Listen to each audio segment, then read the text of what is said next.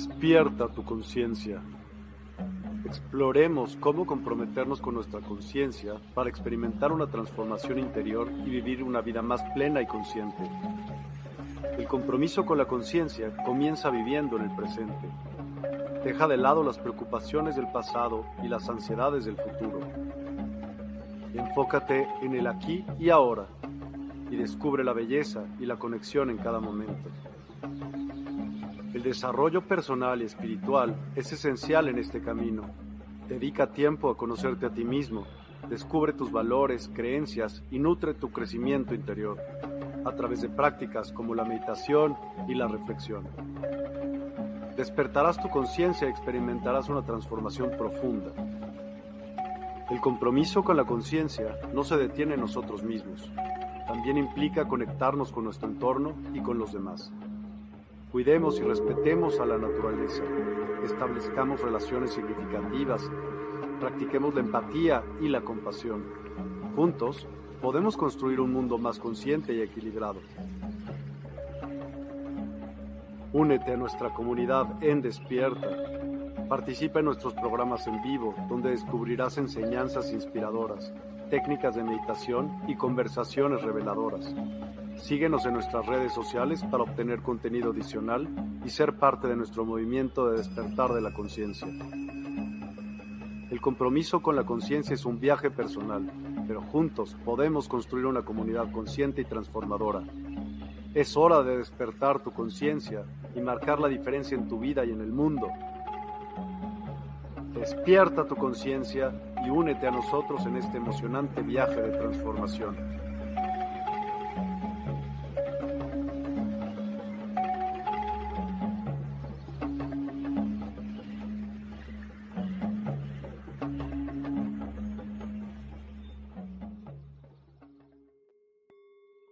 Hola, a todos, muy, muy buenas noches. Gracias por acompañarnos el día de hoy. Hoy es miércoles 9 de agosto y tenemos un programa que a ustedes y a todos nos interesa. Es acerca de seres no terrestres. Y con ello viene eh, Juan Ramón Rossi a contarnos acerca de ello. Bienvenido, Juan Ramón, otra vez a Despierta. Buenas noches, ¿cómo estás? Muy buenas noches, bienvenidos a todos. Gracias por la invitación aquí y con el hermano Miguel Newman, perfecto, aquí a través de las diferentes plataformas. Eh, a todos los seguidores de Urma TU y aquí con Miguel, muy a gusto de estar nuevamente para hablar de un tema muy, trascendental, un tema necesario porque hay que distinguir de los seres eh, inmateriales, de los alienígenas, de los arcángeles, de los seres tulpa de los seres conocidos como arcontes, los seres que son gobernantes de las tinieblas, que es de lo que vamos a hablar el día de hoy. Padrísimo. Adelante. Y pues, platícame un poquito acerca de ti antes, por favor, Juan Ramón, eh, para aquellas personas que aún no te conocen. Claro, bueno, yo soy Juan Ramón Rossi, y soy un medium canalizador de... Voy a tener que ponerte tantito en mute, Juan Ramos, Juan Ramón.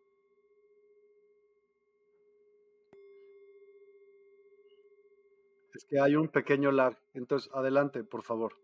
Vas. Bueno, no es tan pequeño, pero hay lag. Adelante, ahora sí.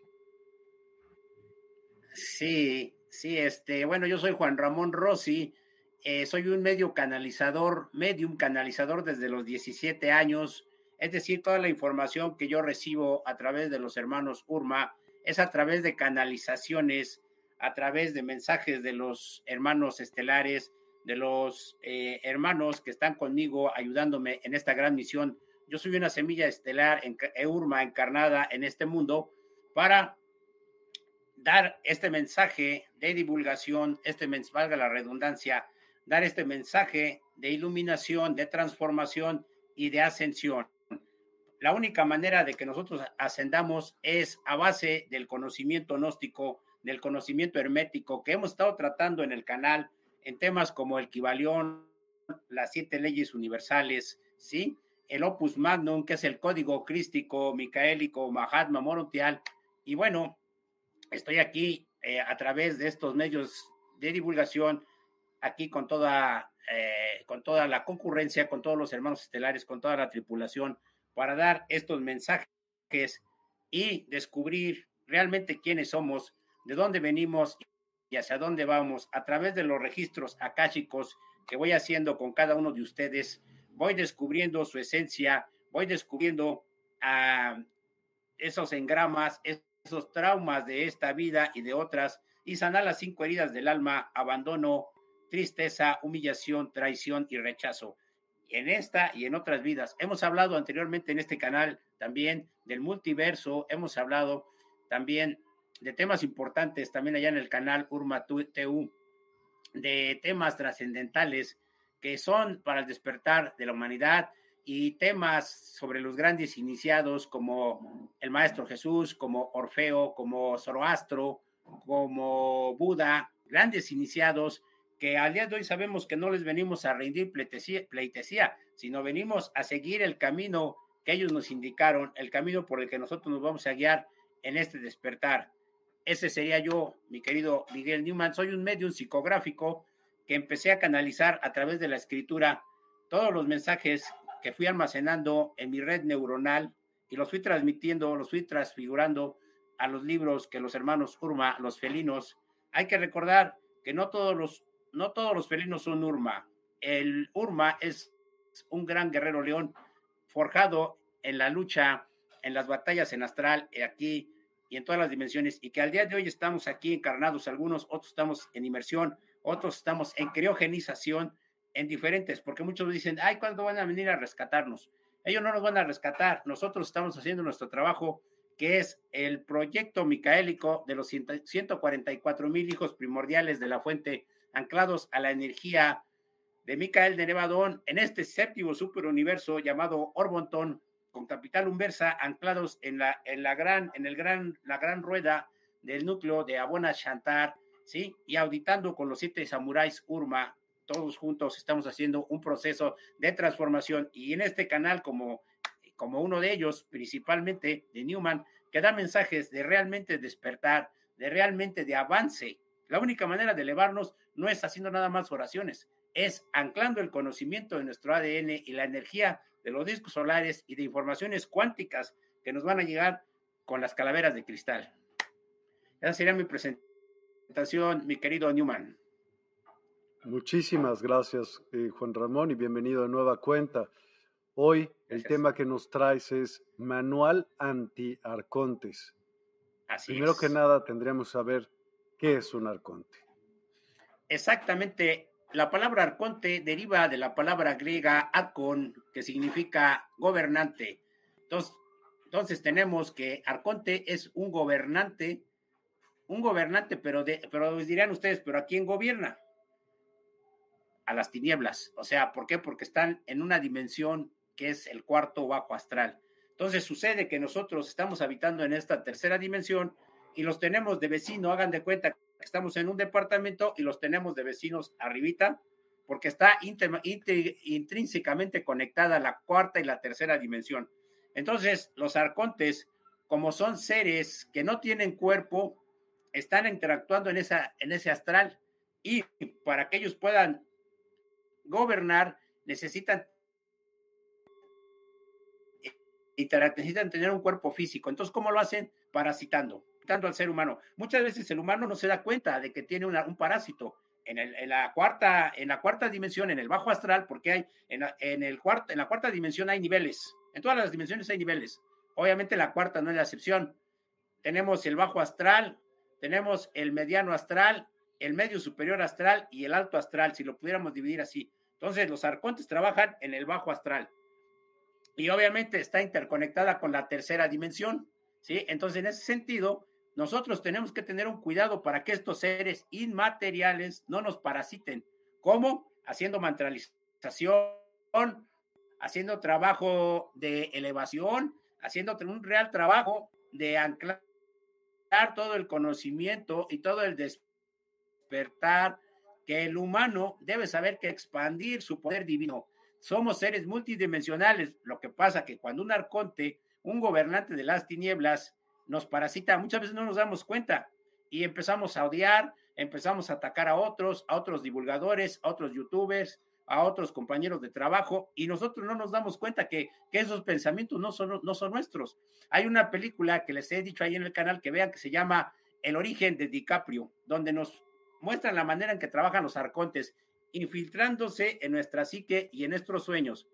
Entonces tenemos que en el bajo astral tenemos todo tipo de arcontes, desde la larva astral hasta el jerarca arconte. El jerarca arconte vendrían siendo los clásicos que se conocen como Baphomet, Moloch, Baal, esos serían los jerarcas. Y ya hasta abajo estaría la larva astral. ¿Cuál es la larva astral? Es eh, ese, cuando ustedes ven, por ejemplo, en su casa, no sé si hayan visto, que de repente aparece una araña en la pared o aparece una figura así oscura y ustedes ven, ah, hay una araña y la quieren agarrar y de repente se desapareció. Ese es una larva astral. ¿Por qué? Porque es gran cantidad de energía densa que se materializa en esta 3D en casas que esa energía es tan densa, se puede materializar en forma de plagas, en forma de cucarachas, en forma de ratas, en forma de muchas cosas oscuras y densas. Entonces nosotros siempre tenemos que tener una limpieza energética. Por eso en el canal, siempre que empezamos, hacemos el mantra de los discos solares y después hacemos decretos de rompimientos de contrato y decretos de empoderamiento. Yo soy la resurrección y la vida, yo soy luz, yo soy poder infinito en este y todas las dimensiones, hoy, mañana y siempre. Y entonces cualquier arconte que te quiera parasitar, pues se va, ¿no? Se chispa. ¿Por qué? Porque ve que el ser humano brilla en luz y no puede parasitarte. Pero si te ve que estás todo guango, todo, todo blandengue, todo sufriendo, viendo, viendo, eh, oyendo canciones de conmiseración, viendo telenovelas, viendo cosas sanitas, eh, fumando, tomando, es ahí donde el parásito te llega y te atrapa.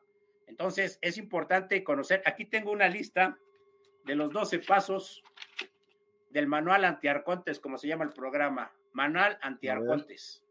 Son 12 pasos que hay que seguir para evitar ser parasitado por los arcontes. Ya lo iremos conociendo paso a paso. ¿Cuáles, cuáles son estos 12 pasos? Se llama manual antiarcontes algo parecido a lo que algún tiempo hizo ya Conor por ahí con otra persona, pero este es dictado por los Urma, es corregido, aumentado y mejorado. Adelante.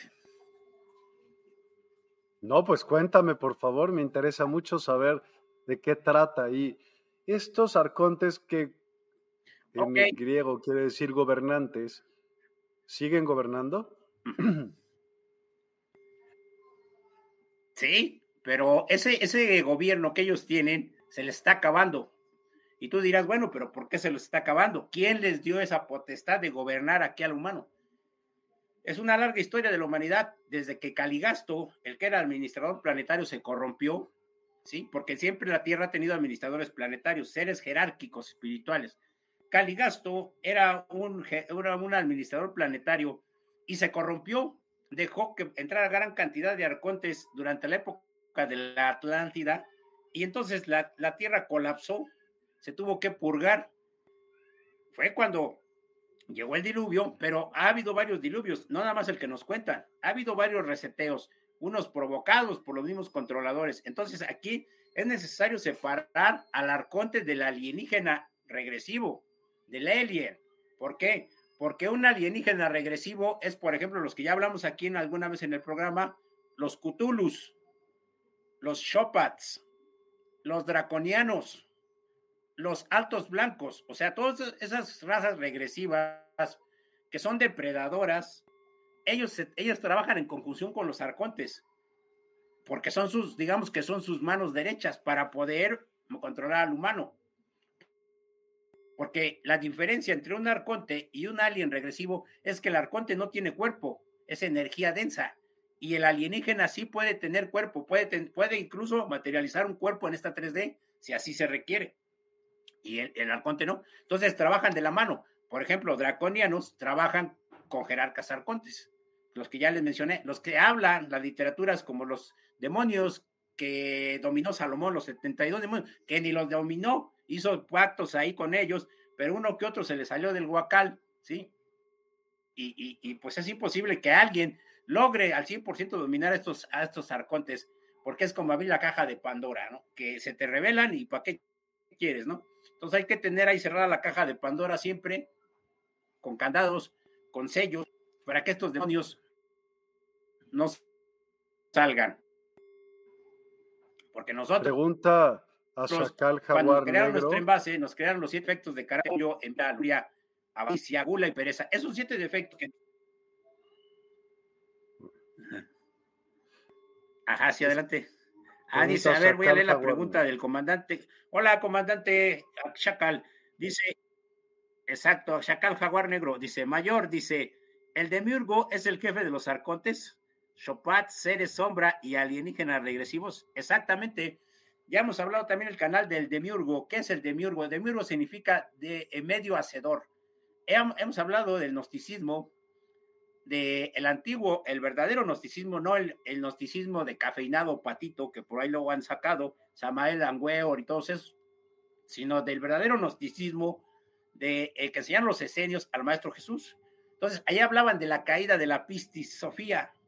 Entonces, cuando fue creado el universo, en el pleroma, que era la isla paraíso, de donde se crearon varios universos, para formatear los mundos de baja densidad, tercera, se tenía que caer el sistema a fuerzas. ¿Por qué? Porque la conexión desde la isla paraíso hasta la dimensión 3D tenía que haber una desconexión momentánea por la baja densidad. Y cuando, se, porque la isla paraíso era una energía este, andrógina, no había ni femenino ni masculino, pero para formatear los mundos se tiene que dividir lo femenino y lo masculino. Entonces ahí se cae el sistema. Y ese sistema es hackeado por un hijo paradisíaco llamado Añotak, que ya hemos hablado en el de la saga de los siete samuráis Urma. Los hijos paradisíacos son, entre otros, hay varios, ¿no? Pero los más conocidos, Micael, Gabriel, Sandalfón, Metratón, Metatron, y ellos, junto con Añotak y Zaratén, eran los creadores de mundos, emanando de la fuente, creando mundos. Pero ¿qué pasa? Que Añotak se va por otro, por otro camino y hackea la información de la, de la fuente cuando se cae el sistema y crea sus mundos aparte. Entonces crea sus mundos de oscuridad y ahí nace la dualidad, las tinieblas contra la oscuridad. El demiurgo, el medio hacedor, que ya hablamos de él, que Platón decía que era un artesano del universo. Y sí, es un artesano, porque el demiurgo es el creador de los mundos bariónicos, de los mundos materiales. Entonces, el, el demiurgo ama la materia, ama la carne y hueso. Pero cuando una criatura se quiere transmutar a la quinta dimensión y quiere salir de ese mundo material, el demiurgo se pone al pedo. No, de aquí no vas a salir.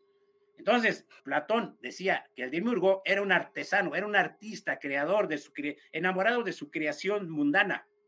Entonces, toda criatura que quiera salir del, universo 3D, del mundo bariónico, de, del, del, mundo carbónico, entonces el demiurgo no lo quiere dejar salir, entonces lo ancla con los siete defectos de carácter y con el mundo arconte. Por eso dice el comandante Achaka, el jaguar negro, que el demiurgo es el jefe de todas las razas de alienígenas regresivos, Chopats, Cthulhus, draconianos, luciferinos, todo es, es, es el jefe de jefes, ¿sí? Pero en su arrogancia, el demiurgo se siente el dios, el chicarcas, el, el todopoderoso, y niega la existencia de la fuente de un Padre universal. Entonces ahí es como se revela este, digamos, demiurgo eh, medio creador, y es cuando vienen los siete samuráis Urma a hacer las auditorías cósmicas para nivelar las tinieblas que están corrompiendo en la dualidad, en el juego de polaridades, vienen a hacer su trabajo de limpiar de, de gente, de seres que estén del lado de, la, de los de, depredadores. Entonces, por eso los Urma que han estado trabajando con los siete samuráis Urma, Onara, Yaverin, Samanael, Ariel, Halcón, Yazlo Jazz, Ramakur y los cinco de Orión, que son Gatman, Akira, Shontor, Ashirion de Sirio y Toranki, el clonador. Todos ellos están trabajando en diferentes mundos y encarnando en diferentes mundos y universos para erradicar la oscuridad. Y aquí en este planeta Gaia, o como se le conoce, Urantia, Urasterra, como lo quieran llamar, a nivel cósmico Sol 3, están trabajando y auditando aquí a todos, a todos, eh, a mí, a Newman, al plomero, al que vende chácharas, a todos lo están auditando. ¿En qué sentido? En el sentido energético. Auditando a todos los que estén colaborando con los hijos del demiurgo, los que decíamos ahorita, y con los arcontes. Entonces, por eso se ha hecho gran limpieza de todas esas asociaciones, 33 de esas logias que veneraban a esos arcontes que pedían sacrificios de chamaquitos. Entonces, todo eso se está acabando. Por eso hemos visto que se han destruido muchas cosas. Ahora, dentro de ese plan de limpieza, los urbanos dan el plan antiarcontes, ¿sí? Y, y para irlo explicando, voy a ir eh, poniendo aquí las imágenes, a ver si me permites ir poniendo la imagen que tenemos aquí. ¿Ok? Eh, esta, vamos a empezar con esta imagen. Nosotros vivimos en una ilusión, en este mundo que es la Matrix y que es el show, el Truman Show. Si alguien no ha visto la película, nos habla de una persona que es un actor que está, que está como en una película, en un reality show, digámoslo, pero que él no lo sabe. Hasta el final se da cuenta de que está viviendo en una simulación. Entonces, esa película que nos ponen, el show de Truman, con me parece que es este comediante, no me acuerdo cómo se llama, Jim Carrey, nos pone que, que vivimos en una simulación. Es correcto. Este mundo cabariónico del demiurgo es la Matrix. Y nosotros, los que, bueno, los que no han despertado, piensan que es la realidad, pero no. Todo lo que nos ponen en, la, en los medios de comunicación tradicional, en la ciencia, en la, con los artistas, en la educación, con teorías obsoletas como la de Darwin, como las teorías de, em, incluso Albert Einstein, que hemos hablado, esa ecuación que tiene de E es igual por M a la velocidad de la luz al cuadrado, ya no sirve. ¿Por qué? Porque dice Einstein, ¿qué pasa cuando la energía se transforma, en, se convierte en masa por la velocidad de la luz al cuadrado? Desaparece la masa y se convierte en energía suprafísica. Y ahí Albert Einstein ya no sabe qué hacer. O sea, se hace bolas él mismo y hasta ahí se quedó. Pero llega Nikola Tesla y te da una explicación de lo que es la física cuántica y qué pasa, lo bloquean, no, lo dejan decir. Entonces, el primer paso para, para el manual de antiarcontes es conocer al enemigo. ¿Quiénes son los arcontes? Que es lo que hemos estado hablando ahorita. Hay que saber quiénes son estos seres del bajo astral y que, la federación, a través de sus diferentes federaciones, Confederación Felina, Confederación Galáctica, eh, Confederación de la Niquea, Confederación Local de Nevadón, supraconfederaciones a nivel nueve dimensión, están rastreando y monitoreando todos estos movimientos y todos lo que, los que están colaborando en, en grandes batallas que se están llevando en este y en otros mundos. Hemos visto cómo han venido guerreras espaciales a llevarse a seres regresivos que han estado aquí trabajando y han estado parasitando a la humanidad. Por ahí Sayoshira alguna vez me compartió una foto que la decodificamos y era una nave perrera que se llevaba a gran cantidad de, se llevaba grises, se llevaba venenos negros, todo tipo de, inequidades y porquerías, se las, es limpieza, los temblores, muchas veces que se han visto, han sido limpiezas que han llevado a cabo los comandos URMA. Entonces, el primer paso, para el, dice aquí, para el, el manual antiarcontes, es conocer a los arcontes, cómo operan. Ya hemos dicho que operan dentro del humano. Es como una, alguna vez les expliqué ese parásito que de repente para, entraba en la mantis religiosa y que vivía ese parásito dentro de la mantis religiosa y que lo manejaba le decía a la mantis, vete por aquí, vete por acá, salta este charco de agua, no te va, o sea, protegía a su, a su carcasa. Y llegado el momento, como si fuera el alien de la película, salía el parásito, ¿sí? Entonces nosotros hemos detectado esa forma de trabajar en los arcontes, ¿sí? Y por eso desde ah, expulsamos al arconte antes de que entre. ¿Cómo?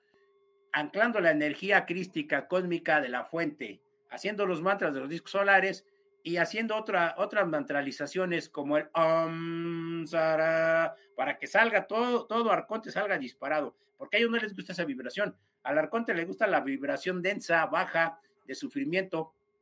Por eso acabamos de hablar en un episodio de cómo trabajan estos vectores que ponen estos agentes patológicos que han sido a través del tiempo, como la Madre Teresa de Calcuta, como Mahatma Gandhi, que son vectores patógenos que llevan a la humanidad hacia abismos insondables. Sigamos adelante. Los, aquí vemos un Anunnaki. Los Anunnaki, hay, hay confusión con los Anunnaki porque dicen, es que el Anunnaki es reptiloide. No, Anunnaki no es una raza, Anunnaki son varias razas. ¿sí? Anunnaki puede ser reptiloide, puede ser pleiadiano, puede ser eh, andromedano, ¿sí? O sea, varía, porque no, porque Anunnaki mucha gente cree que es una, una sola especie, no, son varias razas.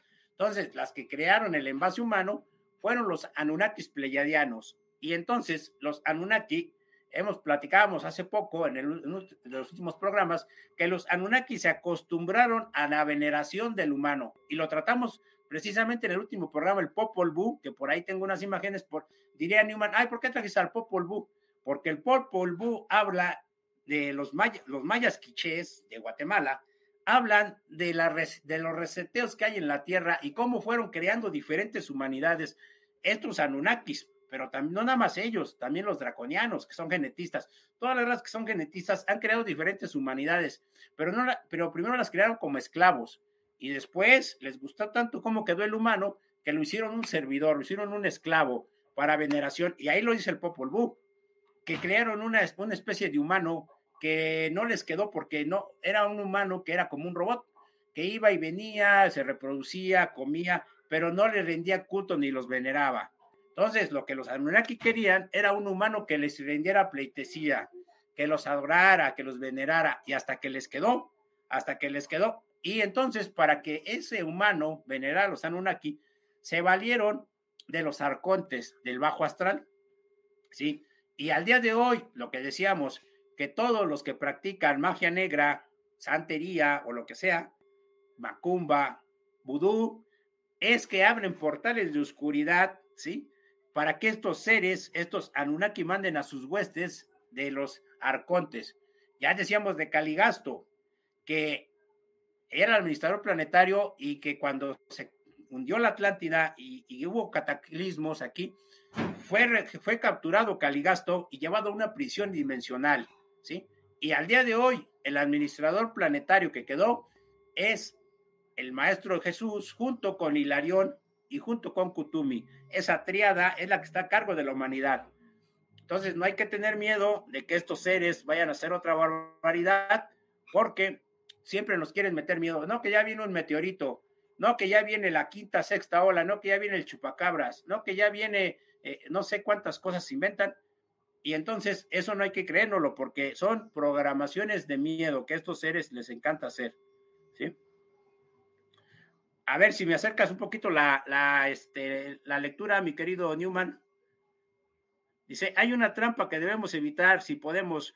Mucho de lo que se les atribuye a los ovnis y extraterrestres bien pueden ser operaciones psicológicas para cubrir operaciones militares encubiertas o programadas siniestros de abducción.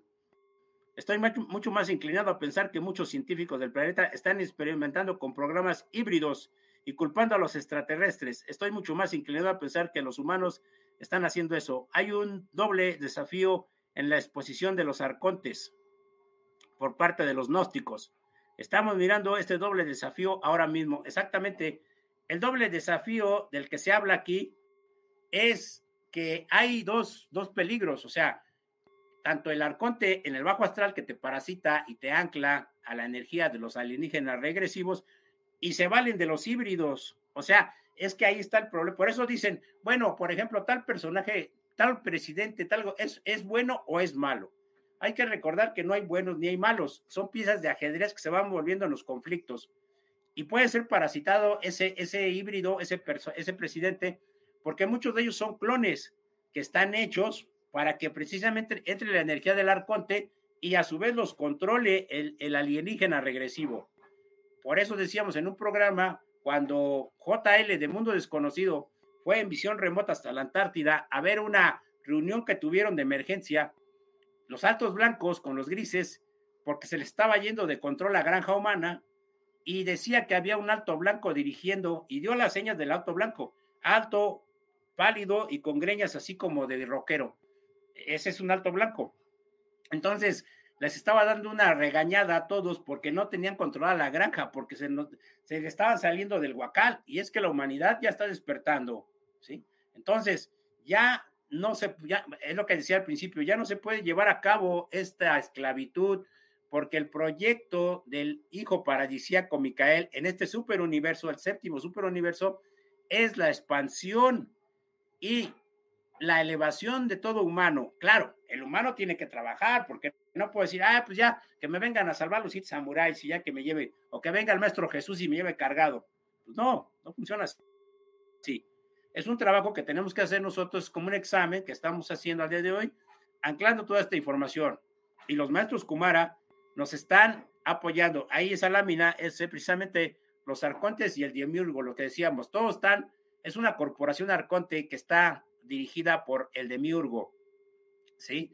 Pero que ahora todos los seres, y hablamos en un episodio de la batalla de Betelgeuse, donde fueron destruido, destruidas eh, cuatro naves, cuatro naves nodrizas draconianas que estaban abriendo huecos dimensionales en la estrella de Betelgeuse, ¿sí? Y que fueron destruidas, destruidos miles de draconianos. Pero ¿qué pasa cuando destruyes a miles de draconianos que estaban abriendo huecos ahí en la estrella de Betelgeuse? ¿Para qué abrirían, para qué abrirían huecos? Para traficar material genético, para traficar veneno negro, para traficar todo tipo de inequidades entonces, cuando fueron destruidas las naves draconianas, fueron destruidos miles de draconianos y varios fueron llevados a prisiones dimensionales bajo, bajo la, la tutela, bajo la supervisión de los samuráis Toranki y Gatman y Akira. Entonces, muchos de los draconianos que fueron destruidos tienen sus fractales aquí en la Tierra. ¿Quiénes son los fractales? Los híbridos que están aquí. Los híbridos que hablé, que están aquí en los altos cargos y, de las y sobre todo de las familias, de las 13 familias malignas que están aquí o de las monarquías que están aquí y que están cayéndose a pedazos. Entonces, esos son los híbridos. Por eso mucha gente dice, por ejemplo, un magnicida, por ejemplo, el tercer Reich, que acabó con millones de gente. Ay, ¿qué no sentía feo? Pues no, porque ese güey ya, ya, o sea, ese ya ni es humano, ya es, es una mezcla, ya tiene, ya tiene la sangre azul para dirigir masacres. Ese es su trabajo. Y sin embargo, ha habido, ha habido eh, seres que han traído gran misión. El mismo Tercer Reich traía una gran misión de liberar a la humanidad. Traía una gran misión de hacerlo. ¿Sí? Pero ¿qué pasó? Que fue parasitado. Fue parasitado porque él fue el primero que metió al bote a los, a los de las familias más ricas del mundo. Empezó a meterlos a la cárcel. ¿Y qué pasó? que fue parasitado y se creyó el, dueño del mundo, ¿no? Él mismo se empezó a creer que era el, mero Chipocles. Y entonces ahí él ya se desvió de su misión. Pero ese, ese ser traía la misión de libertad al mundo, aunque ustedes no lo crean. Y ahora lo tienen como el malo de los malos, ¿no? Casi como Darth Vader, ¿no? El del bigotito de Chaplin. Lo tienen como el malo. Pero él traía una gran misión. Entonces, al día de hoy muchos, por eso te das cuenta, Newman, que muchos de los youtubers de los de antes, sobre todo de los que tienen éxito, han ido cambiando sus teorías, o sea, como que de repente los, ves que cambian, empiezan a hablar de cosas que antes no hablaban, o sea, pero, pero, o sea, se empiezan a contradecir, ¿sí? ¿Por qué? Porque ya fueron parasitados, empiezan a hablar de, la, tierra tortilla, empiezan a, hablar, a hablar incoherencias, empiezan a salir sin camisa, entonces, esos youtubers ya fueron parasitados pero como guían a grandes cantidades de gente, pues ya los utilizan como, como este, vectores de decir, a ver, tú, en tu canal, tú vas a decir esto, esto, esto y esto. Ahora vas a decir esto, esto y esto, ¿sí? Hay un youtuber español muy famoso que tiene el disco de oro de YouTube, no sé qué, que anda ahorita en Instagram acaba de salir sin camisa ahí mostrando los bíceps. O sea, pues dices, pues no tiene nada que ver, no porque esté mal, ¿no? Que salga así, pero o sea, te das cuenta de que la personalidad de la persona que era de divulgación, iluminación, empieza a cambiar, empieza a transformarse. ¿Sí? ¿Hasta aquí alguna pregunta, mi querido Newman? Sí, sí hay una pregunta, perdón. ¿Crees que Quetzalcoatl era Anunnaki o era de la Atlántida? Pregunta Juan Manuel Carrasco. Ok, bueno, no, Quetzalcóatl no era Anunnaki, definitivamente. Era un, era un comandante, precisamente, un comandante de las órdenes sacerdotales de las tribus de aquí de América, sí, pero no, no era Anunnaki. Era, era, era un comandante que estaba trabajando aquí en, toda lo que es América después del hundimiento de la Atlántida y que incluso estuvo, estuvo trabajando con la orden sacerdotal de Tot el Atlante en un momento dado, ¿sí? Pero era como que, era como que infiltrado, era como que contraespionaje, ¿sí? Entonces, hay muchos seres así que han, que han estado trabajando eh, por la custodia de los discos solares o por la custodia de los portales interdimensionales o por la custodia de la entrada a los templos, de, a los templos, o, cuidando los, los devas, ¿sí?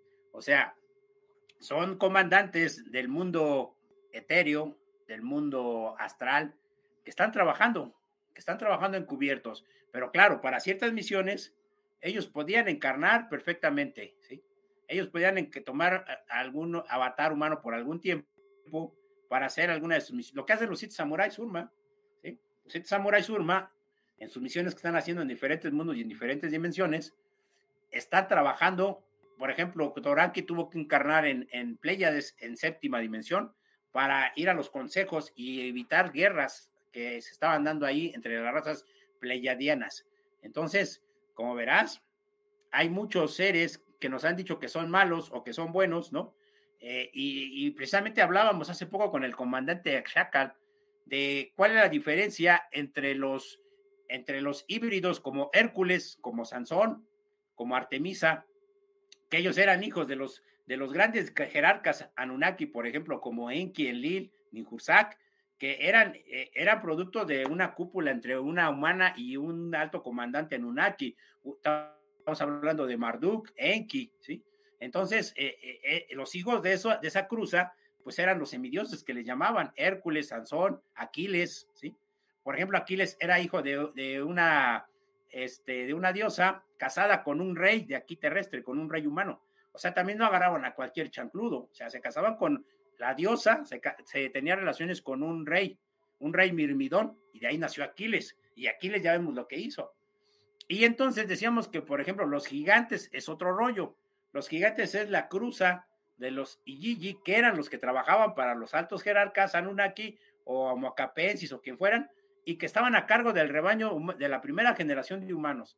Todos los Iyiji, los vigilantes, los Watchers, se mezclaron con las mujeres humanas, ¿sí? Porque vieron que Marduk, siendo era de guerra de los pleiadianos Anunnaki, pues él agarró una mujer terrestre y le dijeron, ok, no te podemos negar que te cases con una mujer, pero pierdes tu reinado de Nibiru. Dice, no hay bronca, yo me caso aquí. y sus, su gente, sus comandantes, sus generales dijeron, ah, pues este güey se casó con una, con una humana, nosotros también queremos. Y, o sea, y ahí fue cuando se empezaron a mezclar los vigilantes con las mujeres humanas, y de ahí nacieron los gigantes, los que los conocidos como los Nephilim.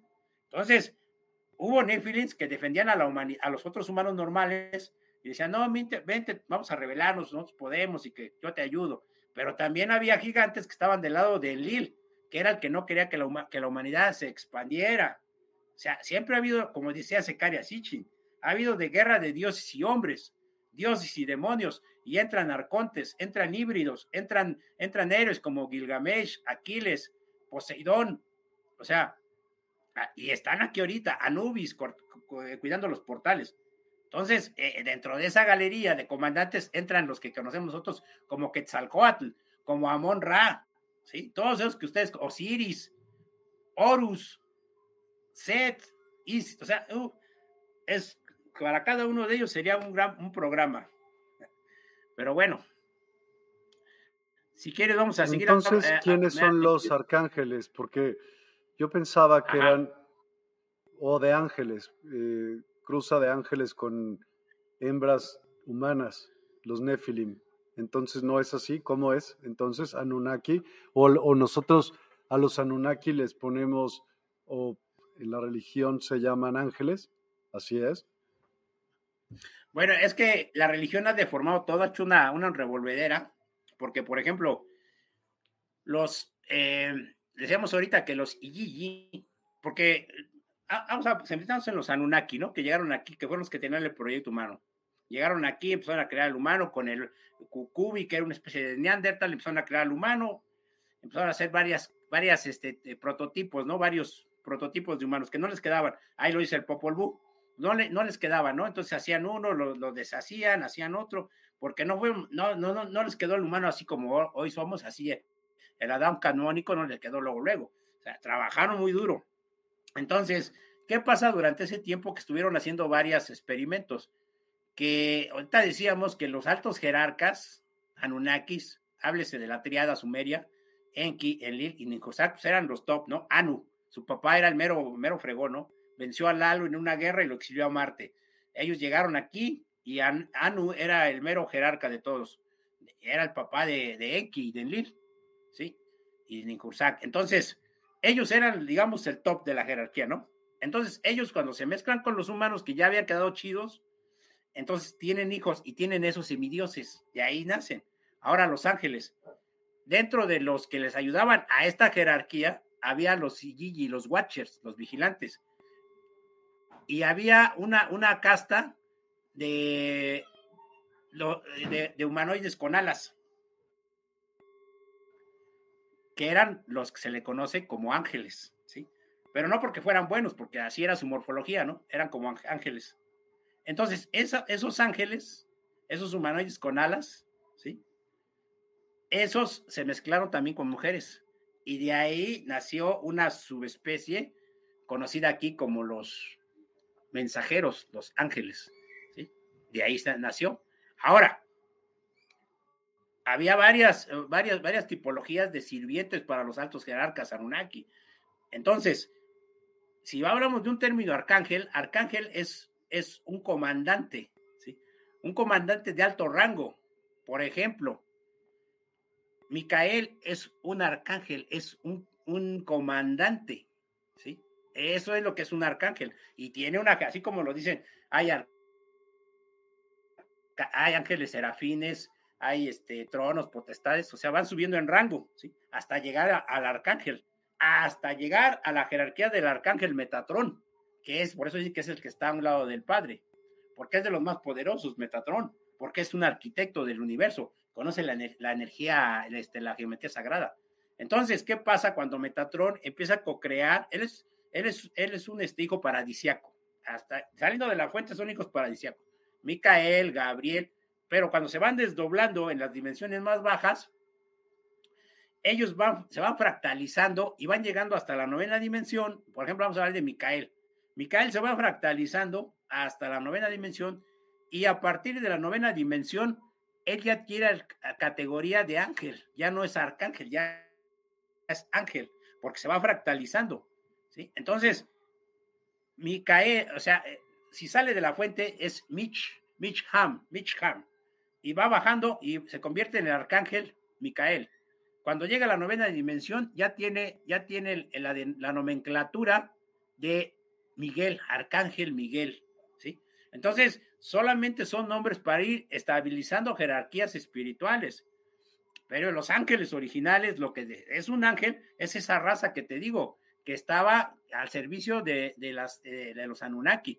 Esos eran los verdaderos ángeles, pero no porque fueran buenos, sino porque era su tipología de hombres alados, ¿sí?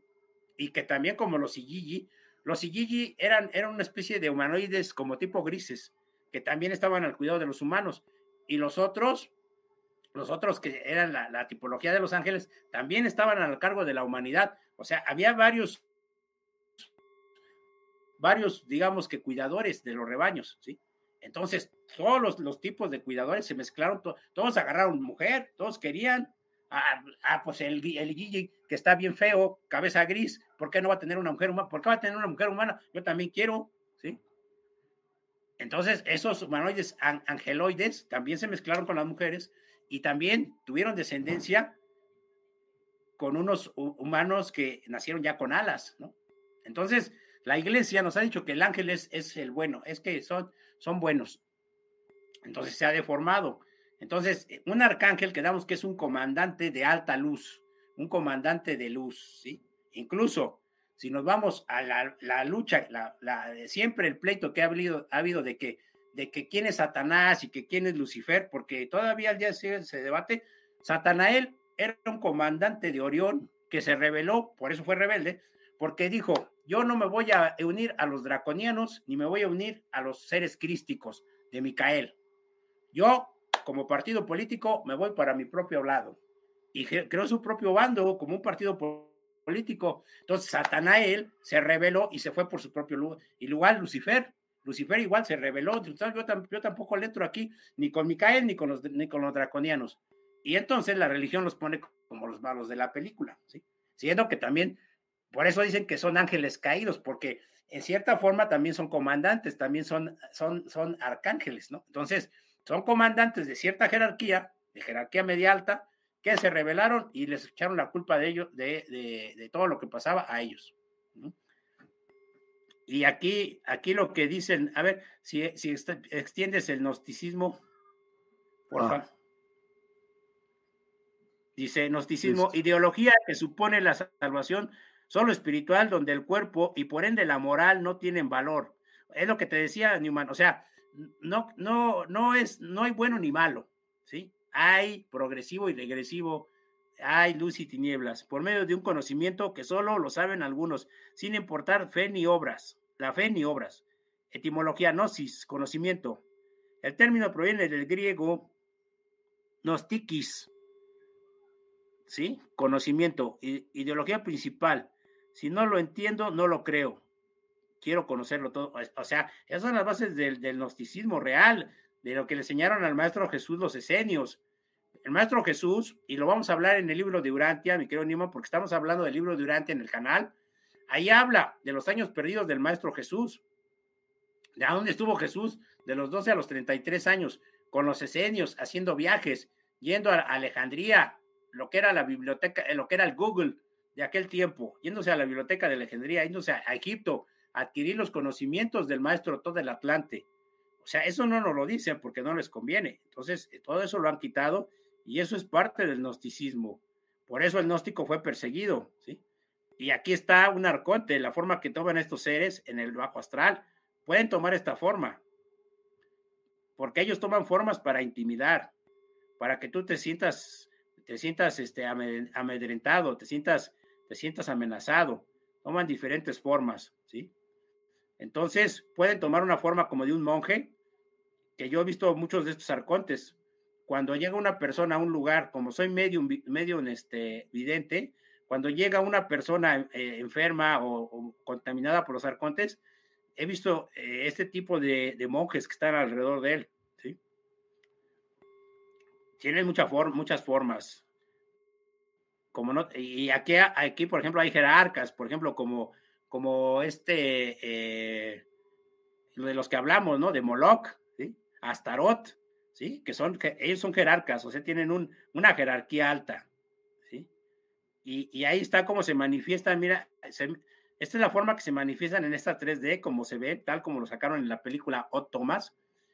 Estas imágenes son de la película Ott Thomas, ahí está cómo se manifiestan. Si tú llegas a un lugar y vas cargado de arcontes, se manifiestan como humo, como seres así este, densos, como, como figuras eh, groseras, así se manifiestan.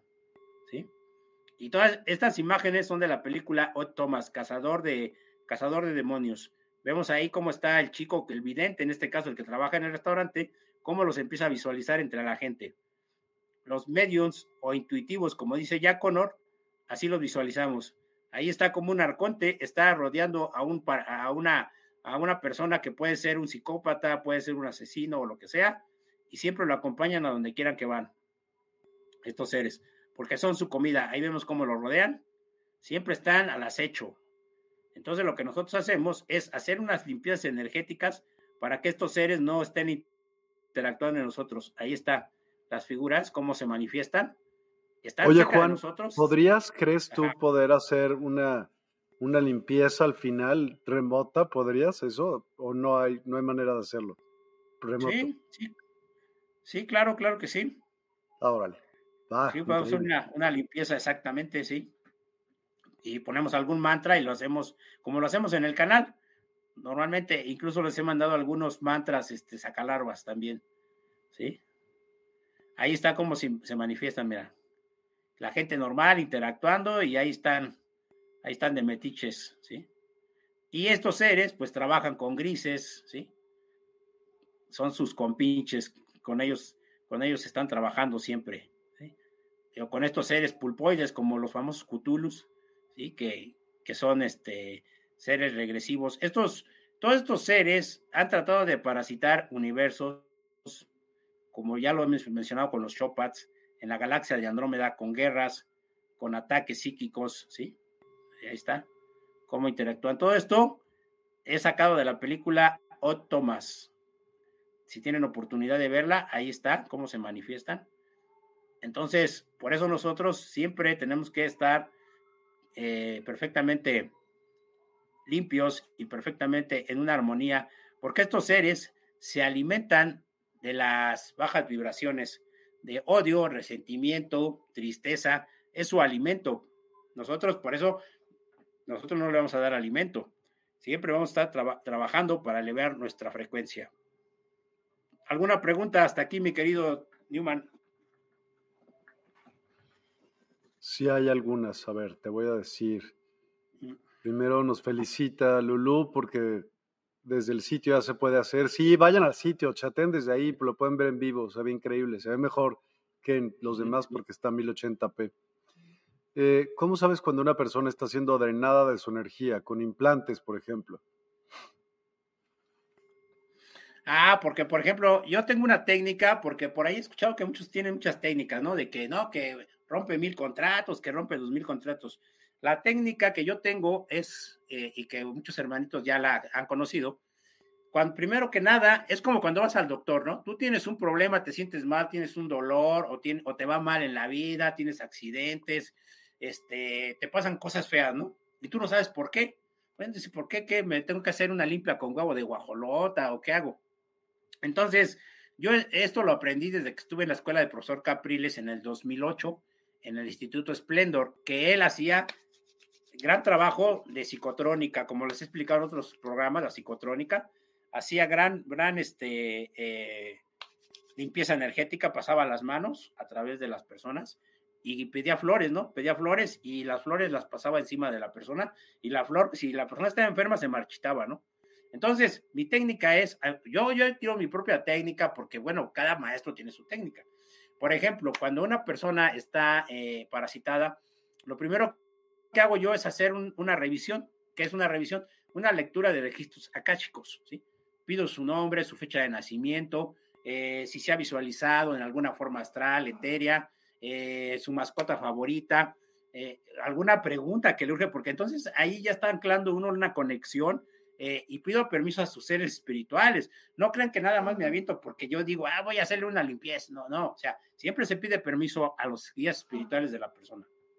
Entonces, una vez que ya, que ya te dieron permiso sus guías a nivel, a nivel cósmico, a nivel meditación, entonces tú ya accedes a, a, los registros akáshicos de la persona, que es la historia de su vida. Es como, como si accedieras a una película que te muestran los, los, guías espirituales, dice, aquí está lo que él ha vivido. Entonces tú vas, vas recorriendo así como si la, como si fueras este eh, eh, recorriendo la cinta y vas, vas, vas, vas jalando, vas hasta que llegas al problema al problema donde esta persona tuvo un, un, este, un, un, evento, un trauma. Puede ser en esta vida o en otras, ¿sí? Entonces, cuando tú llegas y ves en astral qué problema tuvo, por ejemplo, una vida en Japón, a lo mejor tuvo una ejecución, o a lo mejor en la época de Jesús fue crucificado, todo está ahí en tu memoria. O sea, nada se pierde. Entonces, cuando ves eso, tú regresas nuevamente a este mundo y le dices a la persona, ¿sabes qué? Este es el problema y cuando le sacamos la foto, la radiografía espiritual, aparece, eh, han aparecido, por ejemplo, en algunos hermanitos, por ejemplo, unos como sellos, que esos sellos no son peligrosos, pero están ahí, que te implantaron en alguna misión o en alguna época de tu vida. El problema con un sello es que si tú tienes un enojo con alguien, un, un problema, se, activa el, sello, se activa el sello y entonces ahí te, te, te desencadena toda, toda tu enfermedad. O he encontrado que otros tienen contratos con entidades alienígenas, lo que hace el doctor Malanga en regresiones hipnóticas, se da cuenta cuando alguien tiene este, algún, eh, algún contrato, ¿no? Entonces, ahí uno se, da, se va dando cuenta a través de la percepción extrasensorial, ¿sí? Y, y en, las, en las retinas de las personas se ve porque tú pides permiso a los guías espirituales de ver esa, esa, esa película de, de, la persona. Entonces se ve el momento en que los alienígenas llegaron y, hicieron el contrato consciente e inconscientemente con la persona. ¿sí? Entonces todo esto está, todo esto se ve, ¿por qué? Porque es un trabajo que es una misión que mandan los seres espirituales por conducto de Micael, por conducto de Rafael, que son los que nos están ayudando para limpiarnos de todo esto. Y si la persona pone de sí y dice, sí, yo quiero recuperarme, yo quiero, porque nada es a fuerzas, ¿eh? O sea, nada es de que, a ver, yo te voy a sanar porque yo digo, no, o sea, la persona tiene que pedir la ayuda, obviamente. Entonces ahí se detectan estos y ya se le da el diagnóstico a la persona y se procede a hacer su, su limpieza de, de, quitar implantes, esa base de mantras, lo que decíamos ahorita, de sacar larvas, ¿sí? Y es a base, a base de, cuarzos que les pido, inciensos, ¿sí? Y mantralizaciones, ¿sí? Todo es, puede ser a distancia o en físico y también con lo, pedimos permiso a las plantas de la naturaleza como, como la albahaca. Yo lo que les he dicho siempre, porque luego me han preguntado, oye, oye, mayor, ¿y puedo consumir ayahuasca, peyote o sapito, no sé qué? Y le digo, no, yo no recomiendo eso. ¿Por qué? Porque eh, ese tipo de plantas sagradas solamente la deben utilizar los chamanes expertos. ¿Qué pasa si tú utilizas un sapito o una planta sagrada? Te acostumbras a, este, a tu tercer ojo a abrirlo de manera artificial entonces, en un punto puedes perder el control del timón de tu vida, del timón del ojo astral. Y cuando tú abres el ojo astral, puedes captar desde unicornios, ballenitas, hasta seres horrendos, ¿no? O sea, cualquier cosa puede llegar. Es como si te aventaras a un mar herido, a un mar de tiburones con una herida, pues te vienen todo tipo de cosas. Entonces, por eso yo no recomiendo, porque eh, las plantas sagradas solamente un chamán experto las debe utilizar en ciertas dosis sea hongo, peyote o lo que sea, ¿sí? Entonces, esa es mi técnica que yo tengo, ¿no? Aquí es 50% de, de, por ejemplo, el sanador como yo y 50% del paciente, porque alguna vez una persona me dijo, oye, dice, pues yo, yo ya, este, yo ya te, ya, ya quiero que me cures porque yo ya, ya, este, ya quedé contigo, sí, le digo, pero ya compraste los cuarzos, ya tienes los inciensos, ya hiciste tu mantra, ya hiciste tu limpieza con el albahaca. No, pues es que no he tenido tiempo. Pues es que es como si un doctor te da una dieta, o sea, si tienes diabetes y te dice que no comas azúcar y te avientas unos chocolates, unos bombones y te avientas una Coca-Cola de dos litros, pues imagínate. Entonces, así es como, como es mi técnica, mi querido Newman. Ok, me parece increíble. ¿Y cómo la podemos hacer al último? Si no, si, bueno, muchos tendrán cuarzos, pero el último nos dices, ahí te las ingenias para que se pueda. Ah, no, es que es fácil, mira, por ejemplo, eso me han dicho muchos, por ejemplo, es que yo no tengo cuarzos, puedes, eh, puedes eh, ir por unas piedritas a un río, la limpias, la pones a cargar al sol media hora y queda. La cosa es que tú le des tu energía a, la roca porque es, es eh, todo, todo ser tiene vibración, entonces tú le das, tú le das tu energía y tú la cargas, tú la alimentas con tu energía de querer sanar. O sea, eso no es impedimento, ¿no? De que es que yo no tengo cuarzo, ¿no? Pues puedes eh, tener una piedrita de río o lo que sea. Ok, perfecto. Gracias. Hola, muy buenas noches. Qué tema tan interesante. Desde el sitio, Lulú. ¿Cómo estás, Lulú? Claudia Vega, pero sin duda es importante estar haciendo limpiezas meditaciones, etc., para quitar parásitos, implantes, etcétera, todo el tiempo. Claro. Sí, claro. Claro. ¿Por qué estar, eh? ¿Por qué Esther tiene, ok, no, están hablando entre ellos. Muy buenas noches, familia estelar, abrazos de luz infinita, María Márquez. Hola, María, ¿cómo estás? Ashakal dice que sí. ¿Cuánto cuesta? ¿Cuánto cuesta qué? La limpieza. Ah, bueno, sí. Bueno, ya los hermanitos que están ahí en la nave y otras personas. No, eso te pones de acuerdo en dado caso con él, le mandas mensaje, pero aquí no. Sí, claro que sí. Ahí, ahí, está mi correo también para que este para que también me manden un correo o, me manden un messenger o un WhatsApp o lo que sea, o aquí mismo que escriban. Sin duda, sin duda. Sí, qué buena onda que estás ahí, oye. Me da mucho gusto. María Márquez se quedó sin palabras. Eh, eh, ok, pues contacta al, a, Juan Ramón para que puedas saber todos esos datos, Dulce. Claro. Continuemos, comandante. sí, sí. Bueno, aquí, aquí hay una imagen de las batallas que tenemos en Astral. Ahí está un arconte al fondo. Adoptan esa, esa forma este, como un tipo, pues, monje, digámoslo así. Se manifiestan porque son pancheros, o sea, les gusta darse a notar. Entonces nosotros, nosotros eh, también vamos a las batallas. Eh, hay que, o sea, las batallas son en astral, ¿eh? Y, podemos adoptar armaduras, armamento. Eh, en las mismas guerras que ha habido aquí en la humanidad, se han manifestado estos seres, ¿sí? O sea, porque la, todo está unido. Hemos visto en, la, en el Kibalión que como es arriba es abajo, todo está conectado. Entonces, esas historias, por ejemplo, del depredador que se enfrentó a un comando, sí es, es real, fue, fue un hecho real que ese, ese alienígena andaba por ahí.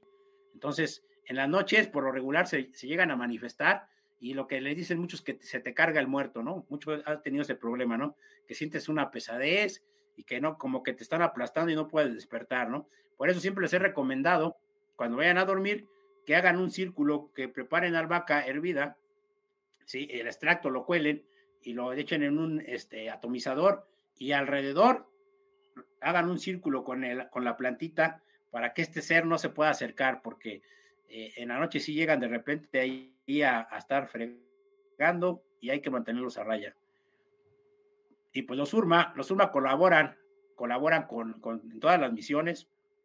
Ya les digo, porque muchos dicen, bueno, pero esas guerras son aquí o son en astral, pues son en todos los tiempos.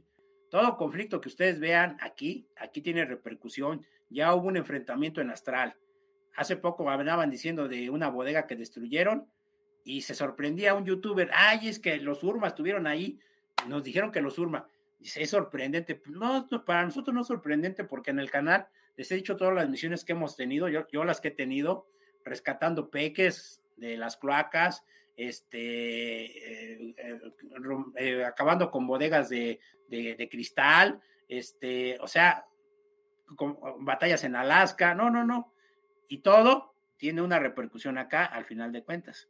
¿sí? Nada más que pues no nos dice nada de eso, ¿no? Ahí está el arconte, cómo está en la mira siempre. Y aquí esto es muy importante. Jesús habló de los arcontes. Exactamente.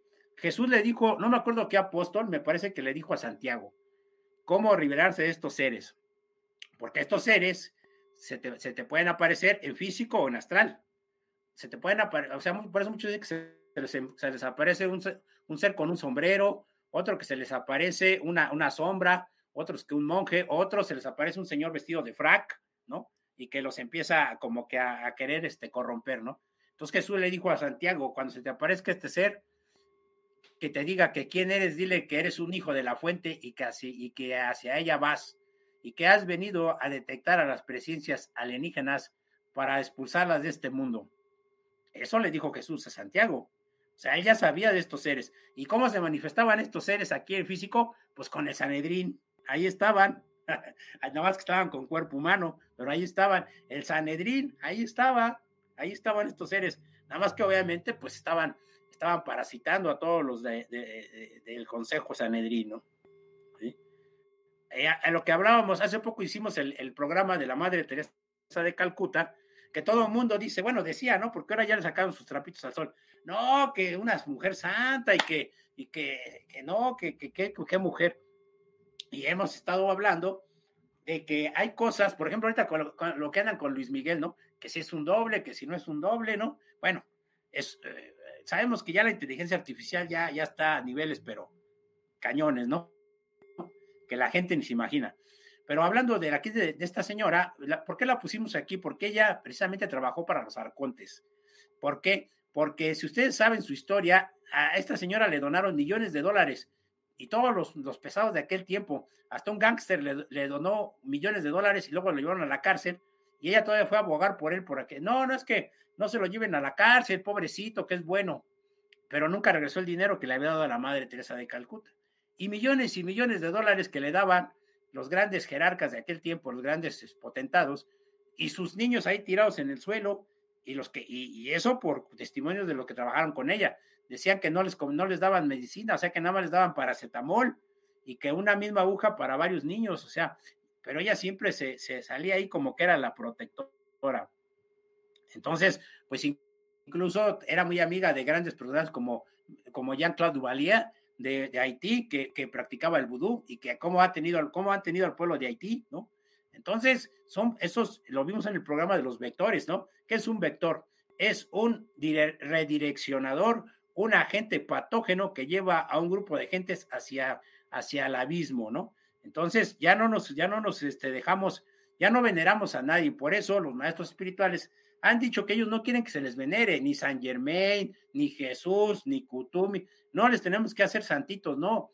E, ellos nos vinieron a enseñar el camino que nosotros nos debemos de empoderar, ¿sí? Exactamente, siempre nos debemos, no debemos de venerar a nadie, ¿no?